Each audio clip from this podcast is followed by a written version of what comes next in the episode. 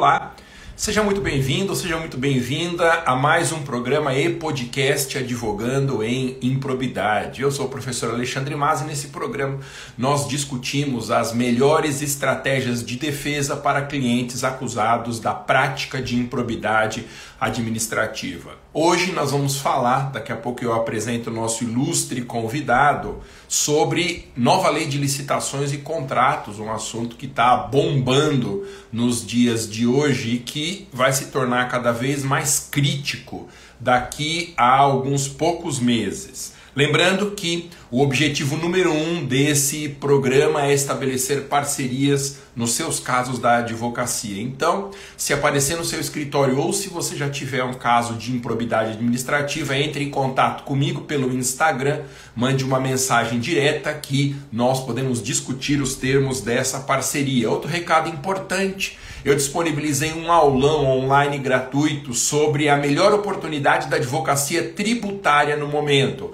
Eu falo tudo sobre ICMS na conta de luz, a tese que nós chamamos de TUSD e TUST. Para acessar gratuitamente, basta você achar o link que está na minha bio do Instagram, no perfil arroba professor Mas, e também aqui embaixo na descrição desse vídeo. Não perca essa chance para você começar, ainda que esteja na estaca zero da advocacia tributária, e fazer as suas primeiras prospecções. Pois é, vocês sabem que em março de 2023 passa a entrar com eficácia plena em vigor a Lei 14.133, uma lei que estabeleceu um sistema absolutamente novo dentro do procedimento de licitação e contratos. E eu trouxe aqui que gentilmente aceitou o nosso convite, né? Eu trouxe aqui um convidado muito especial para falar com a gente, bater um papo sobre a nova lei de licitações. Vamos ver se o professor Tiago já está por aqui, nosso ilustre convidado. Salve, professor Tiago, muito bom dia. Obrigado por aceitar esse convite para a gente bater um papo sobre licitação e contratos. Bom dia, professor Maza. Para mim, é de grande gratidão estar participando desse momento. Bom dia a todos os espectadores que estão nos acompanhando agora, que é um tema de extrema relevância, o que a gente vai abordar hoje, principalmente nos rebatimentos para a improbidade administrativa. E para mim é uma honra estar disputando, estar aqui com, O prazer é todo nosso. Deixa eu apresentar o nosso ilustre convidado, o professor Tiago Fernandes. Ele é mestre em Direito pela Universidade de Lisboa. A segunda, se me permitem trazer aqui a rivalidade, a segunda melhor universidade da minha querida Universidade de Coimbra. Vocês viram a brincadeirinha que existe lá entre as duas grandes universidades do, de Portugal e ele é treinador, mestre, professor de pós-graduação em, te, em temas de licitação e contratos. É subprocurador geral do município de Jaboatão de Guararapes e roda o Brasil inteiro treinando servidores públicos e também empresas para se capacitarem na nova lei de licitações e contratos. E como esse programa é um programa sobre improbidade administrativa, mais para frente a gente fala um pouquinho dos impactos que a nova lei trouxe para para o tema da improbidade administrativa. Tiago, mais uma vez, muito obrigado por aceitar esse convite. E um primeiro tema que eu queria que você, por gentileza, nos esclarecesse é a respeito de uma estrutura orgânica que a nova lei exige para a realização de licitação. Agora as entidades e os órgãos públicos, eles precisam ter um mínimo de uma estrutura para conseguir tocar o procedimento. É isso mesmo, Tiago? Obrigado por aceitar esse convite. Isso mesmo, professor. É, a lei de licitações ela é fruto de uma grande espera. Né? São 21 anos, aí, desde a 8666, a 10.520 aprimorou para um procedimento trazer mais celeridade, mais economicidade, mas carecia de uma no, um novo marco legal, um novo ordenamento jurídico de licitações de contratos, porque nosso ordenamento jurídico, na prática de licitações de contratos, ele já está numa coxa de retalhos. A gente tinha a nossa norma geral, 866, a gente tinha uma nova norma geral apenas para um tipo de modalidade que é 1520, depois veio a lei do RDC, e mesmo assim, ainda não era suficiente para o dia a dia do gestor, os seus desafios. Com isso, choveram de legislação infralegal e decisões de órgãos de controle que praticamente inovavam no meio jurídico. Com isso, o Congresso Nacional, fruto também de, de grandes pedidos de gestores e autores e especialistas em licitação de contrato, conseguiu formatar essa nova lei de licitações que abarcava tudo isso. Com isso, ela teve algumas preocupações, entre elas trazer um profissionalismo maior para o dia a dia da contratação pública. Então, ela traz elementos de governança, de planejamento, de controle, de segregação de função. Tudo isso como etapa obrigatória da estruturação do órgão e da definição de papéis e responsabilidades dentro do processo de contratação.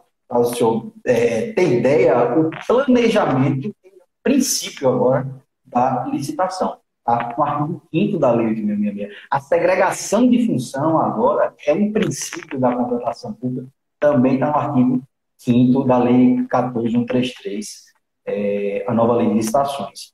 Então, o novo, o órgão, para se adaptar, e ela é uma lei nacional, né, ela, ela tem impacto todos os entes da federação, ela tem que criar uma estrutura de governança das federações, tem que definir papéis e responsabilidades dos seus servidores, porque agora ela veio muito preocupada com a questão do faz tudo, onde se pegava o cara da licitação, e o cara da licitação ele era pregoeiro, ele era o que fazia o termo de referência, era o que fazia estimativa de custo, era o que fazia o minuto de contrato, e ela define muito bem a necessidade da segregação de. Tem que ter aquele que participa do processo de planejamento, um agente de contratação que é apenas um julgador, nem edital elabora mais. Tem que ter um agente jurídico ou assessor jurídico que não faz mais um bicho no edital, mas sim um parecer jurídico. Tem que ter um agente de controle interno, que o controle, a gente vai falar mais à frente, tem três linhas de defesa que tem que ser muito bem elaborada no processo licitatório. Então, todo o instituto de planejamento, governança e segregação de função tem que ser preparada no órgão na entidade antes da implantação da nova lei de licitações. Maravilha. É, professor Tiago, a gente não está conseguindo ouvir direito. Se você puder, eu acho que você puder sair da live e solicitar de novo para a gente ver se corrige essa questão do som está prejudicando um pouco. Será que você consegue? E aí eu autorizo o seu ingresso, porque isso deve resolver. Para quem está chegando agora, gente, nós estamos falando com o Dr. Tiago Fernandes, que é mestre em Direito pela Universidade de Lisboa e que está nos esclarecendo aqui quais são os pontos fundamentais da nova lei de licitações e contratos administrativos. E aí ele falava, gente, sobre uma estrutura mínima necessária para que a entidade consiga desenvolver o novo rito de licitações e a celebração de contratos. E a gente está na iminência de um momento muito crítico, que é a vigência plena da nova lei. Você sabe que nesses últimos dois anos houve uma vigência simultânea do sistema da Lei 8666 com o novo modelo. E a partir de março desse ano, o professor Tiago deve abordar esse ponto, passa a ser obrigatória exclusivamente a Lei 14.130. Gente, quem tiver perguntas sobre a nova lei de licitações e contratos, pode colocar aqui que eu pergunto para ele. Agora sim, professor Tiago, é, você falava sobre a estrutura mínima exigida da administração pública para conseguir realizar licitação e contratos. E eu queria Isso. que, se pudesse, você falasse um pouco sobre a aplicabilidade da nova lei de licitações e como que está se dando esse processo de transição de aplicação simultânea com o sistema anterior da 8666. Ok. Só antes de fazer o teste, se está ok no áudio, se está dando para escutar bem agora. É, está um pouquinho melhor que antes. Tá melhor, né? Vou tentar falar agora mais próximo do microfone para ver se, se até melhora o, ah, o som. Obrigado. Então vamos lá. É, fechando só a primeira pergunta, então toda essa estrutura de governança, de planejamento, de estrutura de controle e de papéis e responsabilidades com segregação de função tem que ser preparada no órgão para a aplicação perfeita da nova lei de licitações. E alguns detalhes específicos, como licitação eletrônica, que passa a ser agora uma regra mesmo da, da, dos processos licitatórios. Então tem que se criar uma estrutura para que as licitações elas se ocorram em, em sistemas para que ela seja feita no modo eletrônico. A justificativa agora para nos fazer a licitação eletrônica é falta de estrutura de internet. A gente sabe que é muito raro isso nas localidades do Brasil. E mesmo assim, a lei ainda impõe que, se for presencial, a sessão tem que ser gravada e transmitida ao vivo, de forma simultânea. Quanto à aplicabilidade, é, como a gente falou agora no início, ela é uma lei de caráter nacional. Então, a gente tinha a União, que ela tinha a, as mesmas normas nacionais, mas ela tinha uma série de legislação infralegal. A gente tem na União uma série de instruções normativas que é, tratavam dos procedimentos de licitações e contratos e que muitas vezes eram da União deu um caráter de lei, um caráter legal nessas disposições. Com isso, a nova Lei Nacional de Licitações e Contratos, a Lei 14133, ela tem uma abrangência para todos os estados e municípios, além da União, para todos os, os órgãos e entidades, com exceção da empresa estatal. Sociedade de Economia Mista e empresas públicas, elas têm sua regramento próprio pela Lei 13303 de 2016, que é a Lei de Responsabilidade das Estatais. Lá tem um regramento próprio de licitações e contratos, e que ele é bem aberto, deixa bem a cargo de regulamentos. Autarquias, fundações, todos aqueles que têm uma personalidade pública e os entes da federação, seus órgãos, estão obrigatoriamente é, vinculados à Lei 14133, que ela é uma lei extensa, é uma lei maximalista, entretanto, deixa uma brecha muito grande e há uma necessidade muito grande de regulamentação de procedimentos então, a necessidade e a importância da regulamentação é muito grande. E ela, ela, ela, não, ela, ela tem uma aplicabilidade imediata, ela não, ela não tratou de um vacatio legis, porém, estabeleceu um período de transição, é um período de testes. De 21 de abril de 2021, ou 1 de abril, desculpe, de 2021, quando ela foi publicada, ela estabeleceu que a Lei 8666, a 10.520, que é a lei do pregão, e a lei do RDC, elas têm uma, uma lei do RDC, a 12.463 de 2011, elas têm uma sobrevida até 1 de abril de 2023, desse próximo ano agora. Por isso, nós estamos próximos de um prazo fatal. Todas essas legislações, normas gerais de, de contratação pública, de licitação em contratos, podem conviver neste período, desde que não seja misturado no mesmo processo. Então, se eu faço um pregão pela 10.520, o meu pregão tem que correr todo pela 10.520. Claro, posso aplicar de forma subsidiária a 8666, e os contratos adstritos a esta licitação serão também pela 8666. Porém, no outro dia eu posso optar por fazer uma licitação pela 14133. E aí a licitação ela é toda pela 14133, em suas modalidades previstas, e os contratos vão ser também vinculados a 14133. No outro dia, eu posso fazer um RDC, pela lei do RDC a 12.473. Então, esse período de dois anos é para testar. Testar a nova lei, errar, colocar em prática esses mecanismos, porque 1 de abril de 2023, aí sim, estará revogada a 8666, estará revogada a 10.520 e grande parte da 12.463 estará revogada. E aí o jogo começa, na real, tem que ser pela 14133. E é impressionante, professor, como que os agentes públicos e os órgãos da administração ainda estão despreparados para a aplicação da nova lei. A Lei 8666, eu sempre fui dessa opinião, ela é uma lei muito ruim, mal organizada, é, é uma lei cheia de problemas. Já as leis do RDC e do pregão, você pode criticar os modelos, mas são leis é, que foram bem feitas. Né? Então, é Isso. é mais ou menos uma ideia que eu sempre trago, que a Lei 8666, ela meio que caiu de podre, porque Isso. concorrência e tomada de preços, o poder público fazia muito pouco, optando pelo convite, 80% das licitações na realidade de São Paulo, por exemplo, já eram no pregão, outras no RDC. Então, a Lei 8666 acabou que hoje se tornou uma lei pouco aplicável. Então, ela não vai deixar Isso. saudade. É, eu vou fazer uma pergunta Isso. agora, se o senhor me perdoe que ela é uma pergunta muito aberta, mas okay. o que mudou em termos de processo licitatório, processo de contratação direta e em, em contratos administrativos, em linhas gerais? Assim? Vamos lá. A gente fazendo uma, uma visão sistêmica do processo de contratação. A gente tem três macroetapas, uma etapa de planejamento, onde o órgão se sente demandado por, por terceirizar, contratar o um serviço, adquirir um bem, uma obra. Então, ele vai planejar aquela contratação. Temos a etapa da seleção do fornecedor, onde o, o mercado vai disputar aquele objeto. Temos a etapa da execução contratual, já com o licitante vencedor. Nessas três etapas, elas foram impactadas pela nova lei de licitações, a 14133.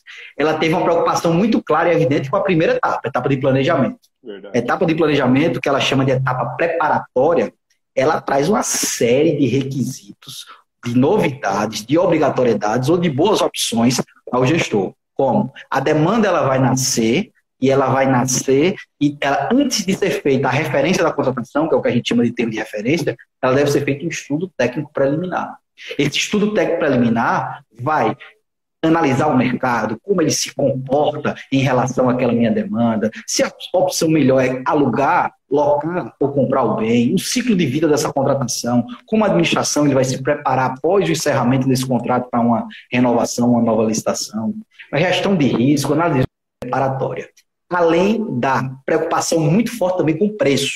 O artigo 23 da lei 14133 traz um, um, um dispositivo específico para preço, porque sobrepreço, evitar sobrepreço, superfaturamento e preço inexequível, ele virou inclusive objetivo do processo licitatório no artigo 11. É objetivo evitar contratações com superfaturamento e preço inexequível. Então, o artigo 23 também nessa etapa preparatória teve uma preocupação muito forte com regramentos próprios, novos, que devem ser observados. Além disso, o termo de referência está com a cara nova, o edital e a minuta de contrato não é feito pela comissão de, de, de licitação ou pelo agente de contratação, que é o novo julgador agora, é, é, é, é além do, do pregoeiro da, da comissão de contratação. Então, na etapa preparatória, a gente já tem uma série de inovações. No processo licitatório, que é a segunda etapa, a etapa de seleção de fornecedor, a gente também tem convite, não temos mais a tomada de preço, nós temos agora as mais tradicionais para a maioria dos objetos, concorrência ou pregão. E que a gente brinca nessa lei 1433, é uma lei nova, mas é um futuro do pretérito. Algumas coisas não, não precisariam estar com este nome. A concorrência e o pregão, elas pouco se diferenciam hoje. O que vai diferenciar os procedimentos é o modo de disputa. A concorrência é eletrônica, da mesma forma que é o pregão. Se for menor preço, ela obrigatoriamente tem que ter uma etapa de lance. Não é mais aquele preço fechado, só se for técnica e preço, ou melhor técnica, que são casos bem raros. A maioria é menor preço, inclusive obra. obra agora vai ser feita eletrônica com etapa de lance.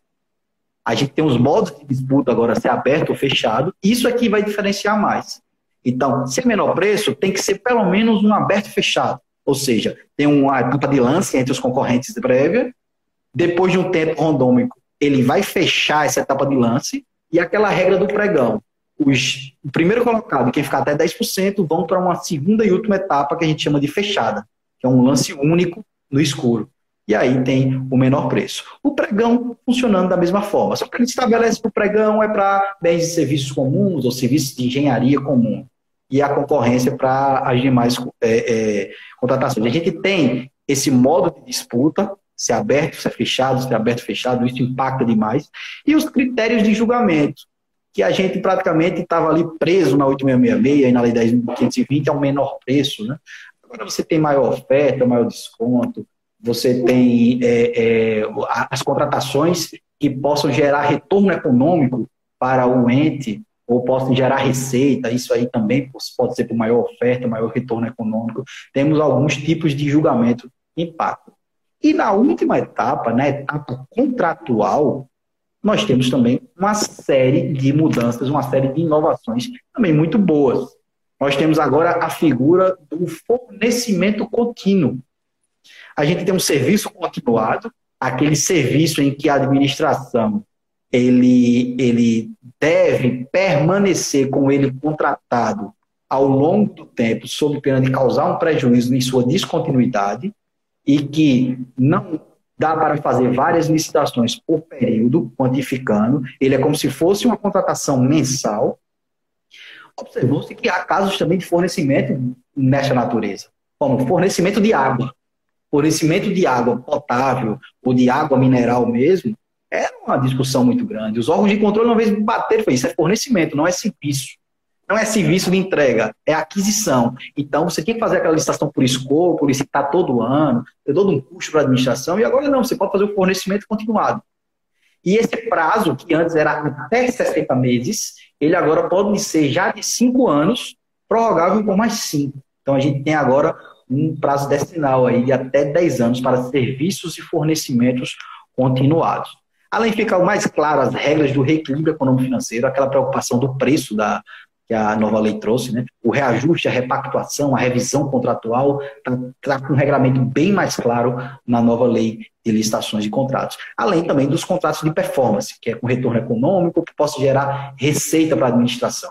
Esses contratos têm um regramento especial que até parece um pouco com a PPP. Né? Eles fizeram aí um contrato administrativo PPP, em que o privado pode entrar até com investimento, e esse contrato pode durar até 35 anos. Professor, e sobre contratação direta, houve alguma mudança significativa nos casos em que a Lei 8666 previa essa possibilidade de celebração do contrato sem prévia licitação? Também tivemos algumas mudanças significativas. A gente teve a evolução, claro, do, do, do, do ambiente econômico e do, do ambiente de preços no mercado em geral, e aqueles limites para dispensa, a gente começando pela primeira hipótese, a hipótese da contratação direta, em que seja dentro de um limite de valor e a lei dispensa o processo licitatório, mas requer, já requer uma, uma análise do preço, que o preço seja, seja sempre vantajoso, a Lei 8666 tinha valores até, originalmente, até 8 mil para compras e serviços comuns e até 16 mil para obras e serviços de engenharia. Depois, esses valores foram atualizados por decreto, agora recentemente, em 2016. A nova lei, ela já trouxe os valores de dispensa da Lei de Responsabilidade das Estatais. A 14133 traz como limite 50 mil para, para compras e serviços comuns e um limite de até 100 mil reais para obras e serviços de engenharia e colocou um objeto novo, manutenção de veículos. Todos esses objetos, eles têm um limite de até 100 mil reais. Só que a nova lei já colocou uma forma de cálculo de atualização financeira anual. E esse valor já foi anualizado, atualizado pelo governo federal. A gente já está com 54 mil nessa faixa, o limite para compras e serviços comuns, e de 108 mil, se eu não me engano, para obras e serviços de engenharia. Isso é o caso de dispensa de razão de valor, porém, assim, nem tudo é só flores, né? Ele traz aí uma recomendação, mas que eu já recomendo aqui. Torne obrigatório nos seus órgãos e entidades. Porque depois, se você for questionado, você não vai poder dizer o porquê que você não cumpriu essa recomendação. Que é fazer uma pesquisa ampla, pública de preço. Além das cotações que eu posso fazer para definir um menor preço ali para eu contratar, eu tenho que divulgar num edital, de, no, diário oficial, uma forma de publicizar, não é uma licitação. Minha intenção de contratar aquele objeto por dispensa em razão do valor. E se alguém tiver uma proposta, enfim. Então, aqui no município de Aboatão dos Guararapes mesmo, a gente publica no diário oficial, deixa um link lá onde está o termo de referência daquela dispensa. O interessado baixa e tem até três dias úteis para enviar é, é, eventuais propostas. E a gente compara com nossas cotações, a melhor proposta mais vantajosa a gente contrata por dispensa em razão do valor. Não é um processo licitatório, não tem regramento de processo licitatório, é dispensa, mas tem uma pesquisa de preço ampla. Além da, da dispensa em razão de valor, a gente teve algumas mudanças significativas é, quanto à dispensa de caráter emergencial. O caráter emergencial, ele passa a ser agora com a possibilidade não mais só de até 180 dias, mas de 12 meses. A lei estendeu até 12 meses, mas reafirmou que se a emergencialidade não cessar nos 12 meses, não pode ser nem renovado o contrato e nem recontratado o mesmo fornecedor, mesmo por outra dispensa. Tem que mudar o fornecedor. Na inexigibilidade, tivemos algumas mudanças sensíveis também. A contratação do profissional de notória especialização, ela retirou da singularidade notado de confiabilidade, de, de, unicidade. Então, contratação de banca de escritório de advocacia em massa, ele não era singular, mas uma contratação de um especialista para ações específicas de grande relevância e notoriedade técnica, esse era singular. Ele tirou esse termo e isso é pano para manga, professor, para muita discussão que vai ter ainda dos órgãos de controle. Porque mesmo sem esse termo, e do Poder Judiciário também. Mesmo sem esse termo, eu acredito que perde o sentido você não trazer a singularidade para as contratações de notória especialização. Porque senão acabou licitação pública para serviço de advocacia, para consultorias técnicas, para serviço de consultoria financeira. É só você provar a notoriedade do profissional e, claro, a necessidade da contratação que contrata sem licitação. Mas vai ser uma discussão, muitas coisas dessa nova lei, a gente ainda carece de decisões esclarecimento de órgãos de controle e do Poder Judiciário. Contratação de artista, a gente tem um regulamento especial agora também, se preocupa com a publicação de cachê e outras situações. E o credenciamento que foi regulado agora. O credenciamento agora é contratado por inexigibilidade de licitação. Maravilha, o pessoal está adorando aqui. Um abraço para o Douglas, que acabou de chegar, meu parceirão. É, Espínola, LP Espínola. Parabéns, professor Mazda, por ter convidado o doutor Tiago Fernandes, atualmente uma das maiores autoridades no tema. Façam novamente, Obrigado. porque uma hora é pouquíssimo, gente. Uma hora é pouquíssimo. E o compromisso que ele assumiu comigo foi de meia hora. Então, imagina, meia hora é metade de pouquíssimo ainda. O professor Tiago, ele tem muitas atribuições, a agenda dele é muito lotada e eu não quero ocupar muito mais o tempo dele. Então, professor, eu vou sintetizar duas perguntas em uma aqui. Quais okay. são os papéis do agente público agora na licitação e as responsabilidades que ele tem no novo modelo, inclusive a repercussão para termos de improbidade administrativa? Se o senhor puder sintetizar as duas perguntas, que são enormes também, né? mas como professor, o senhor faz uma síntese muito bem estabelecida das respostas aqui. Se o senhor puder responder as duas de uma vez, eu, me, eu agradeço e mantenho o meu compromisso de não segurá-lo aqui por mais de meia hora. De fato, essas duas perguntas, elas realmente se coadunam. Né? A gente tem o agente público com novas atribuições e atribuições bem definidas. E, claro, quando se define atribuições, a gente se define também uma matriz de responsabilidade, uma matriz de responsabilização por eventuais é, falhas no processo. Então, a gente, ele chama no artigo 7 da Lei 14133 de agentes públicos que vão atuar no processo de contratação e naquelas três etapas, né? A etapa de planejamento, seleção de fornecedor e gestão contratual. E ele prega pela segregação de função. Como eu disse, na planeja, no planejamento da demanda, deve, ver, é, deve haver aquele agente público que realize o estudo técnico preliminar, elabore o termo de referência e a pesquisa de preços. Deve haver aquele agente público que elabore o edital da licitação e as minutas de contrato. Deve haver também um outro agente público, e aí esse é outro pano para manga para discussão pelos órgãos de controle ou pelo Poder Judiciário. Esse sim pode ser ação até de ação direta de inconstitucionalidade da nova lei. A nova lei trouxe no artigo 8 que o julgador da licitação agora é o agente de contratação. E este deve ser efetivo. Deve ser um agente com vínculo efetivo, um servidor efetivo da administração pública. Não precisa ser do órgão, pode ser emprestado de outro órgão, mas ele deve ter um vínculo efetivo. Alguns doutrinadores já dizem que isso é uma invasão de competência da União na organização administrativa de estados e municípios. E aí a discussão da nova lei de licitações a 14.3x, do que é norma específica da União e o que é norma geral, ainda vai dar muito pano para a manga. Mas Jabotão, município aqui de, é, é, do, do, estado de Pernambuco, com 800 mil habitantes aproximadamente, a gente optou por seguir a lei à risca, formando é, servidores efetivos para ser o agente de contratação e aproveitamos nossos servidores comissionados para fazer atividades na etapa de planejamento. Outra segregação de função bem definida é o agente de controle e do assessor jurídico. O assessor jurídico agora tem um papel imprescindível no processo de contratação. Por quê? Porque se há segregação de função, há uma verificação de que todos os atores do processo executaram os seus atos da forma correta e como a lei requer. Por isso, a lei diz que ao final da etapa preparatória, ou seja, com o edital pronto, deve é, é, passar pela manifestação jurídica do, do, do órgão jurídico consultivo do, do, do, órgão da entidade, em que ele deve se manifestar por meio de parecer. A Lei 866, no seu artigo 48, falava apenas de um visto no edital de licitação. Agora, a 14133, ele traz o assessor jurídico para se manifestar por meio de parecer jurídico de toda etapa preparatória. Ele vai ser o consultivo jurídico da etapa de seleção do fornecedor, ou seja, do processo licitatório, e ainda será sempre chamado para assessorar os gestores de contratos na etapa de execução contratual. Então, a função do assessor jurídico com a nova lei de licitações e contratos é imprescindível. E acaba com isso de assessor jurídico que faz outras tarefas burocráticas. Ele é o assessor jurídico consultivo para se manifestar de forma coerente em todo o processo. Além disso, o que, é que ela traz também? Ele traz um capítulo específico sobre controle. E esse capítulo diz que o processo de contratação passará por três linhas de defesa de controle. Uma primeira linha de defesa, que é a defesa inerente de todo servidor público. Todo servidor público tem o dever de fazer o controle interno de seus atos e dos atos ao qual ele observa. A segunda linha de defesa é uma linha de defesa de controle interno do órgão.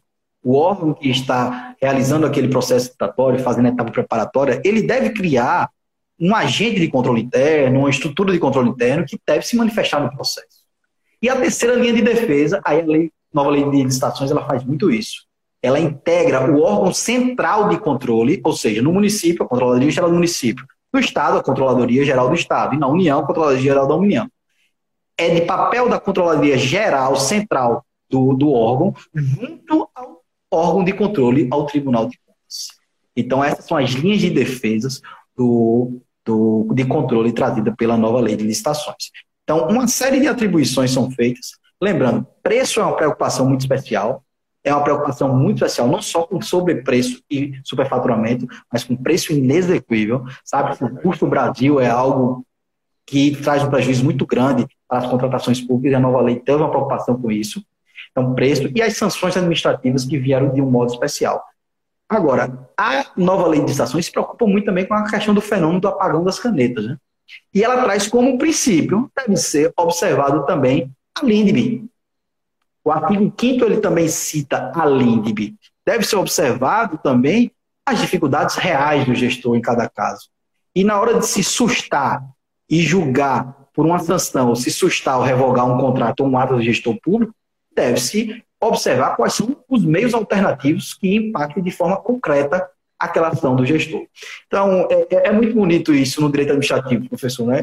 O direito administrativo moderno se aproximando cada vez mais do mundo real, da prática, trazendo a iniciativa privada para dentro, trazendo as dificuldades reais do gestor público, para que a gente construa uma administração pública mais eficiente e cumpra com o LIMP, né? a legalidade, a impessoalidade, a moralidade, mas também com muita clareza e publicidade e eficiência nas ações. Fechado. Professor, uma palavrinha sobre improbidade administrativa. É, o que, que aí no seu radar, nessa mudança da legislação, impacta da nova lei nos atos considerados atos ímprobos, puníveis nos termos da Lei 8429? A, a, a Lei 14133 ela tem um capítulo específico sobre sanções, sobre penalizações e dos crimes. Ela estabelece, inclusive, uma série de inovação no direito é, é, criminal em relação aos atos do gestor público. Além disso, durante toda a lei, ela traz menções de responsabilidade administrativa e civil. As menções à, responsabilidade administrativa e civil estão a todo tempo. Ao mesmo tempo que ela impõe segregação de função, possibilidades aos gestores e obrigatoriedade de seus atos, ela traz a todo tempo as possibilidades de responsabilização individuada, individualizada, administrativa e civil. Então, o link com a, a lei de improbidade, principalmente com um dolo específico, ela está muito arraigada na nova lei de licitações, a 14133. Por quê? Porque ao, ao, ao, momento que ela segrega a função e define o, a matriz de responsabilidade, ela configura até uma possibilidade de se observar se houve aquela intenção ou não do gestor na prática daquele ato. Então, tomar muito cuidado nos pratos de contratação, nas práticas de atos de contratação pública, por causa dessa individualização das condutas, para a caracterização do dolo específico para, é, é, da, da lei de improbidade para caracterizar a punição ou não do agente público. Gente, eu queria que vocês seguissem o professor Tiago, o perfil dele no Instagram. A arroba dele é Tiago com TH Fernandes.taf. Tiago com TH Fernandes com S. Taf, T-A-F. Como o próprio pessoal da audiência disse, ele é uma das maiores, eu reputo, entre as cinco maiores autoridades brasileiras na nova lei de licitações e contratos. E eu recomendo para todos que precisarem de uma capacitação, seja de um órgão público, seja de empresa interessada em participar de licitação, que entre em contato com o professor Tiago, porque os treinamentos que ele tem dado fazem um enorme sucesso no Brasil e estão capacitando órgãos, servidores e entidades a participar de uma forma responsável do novo sistema de licitações e contratos. Professor Tiago, muito obrigado pela sua disponibilidade. Passei aqui sete minutinhos do nosso combinado. O senhor tem uma agenda muito lotada. Agradeço e já convido próxima oportunidade a gente abordar temas específicos dessa lei que está começando a vigorar está trazendo muitas preocupações, tanto para as empresas licitantes como para os órgãos. Muito obrigado, professor. Nos veremos numa próxima oportunidade continuamos batendo papo pelo WhatsApp com temas que sejam relevantes aí em matéria de licitação e contratos. Muito obrigado, gente. Esse foi mais um episódio do programa Advogando em Improbidade, em que nós falamos com o professor Tiago Fernandes a respeito da nova lei de licitações, que a partir do dia 1 de abril do próximo ano aqui, de 2023, ela passa a ser obrigatória, exclusiva com a revogação total da Lei 8666. É isso, lembrando que nesse programa estabelecer parcerias com você. Entre em contato comigo se tiver algum caso interesse para advogarmos junto na advocacia. E o aulão sobre é, o tema inicial né, da advocacia tributária, TUS de TUS, que você encontra o link para assistir gratuitamente na minha bio do Instagram e também na descrição desse vídeo. Muito obrigado, nos veremos na próxima oportunidade. Bom final de semana a todos. Até mais. Eu que agradeço.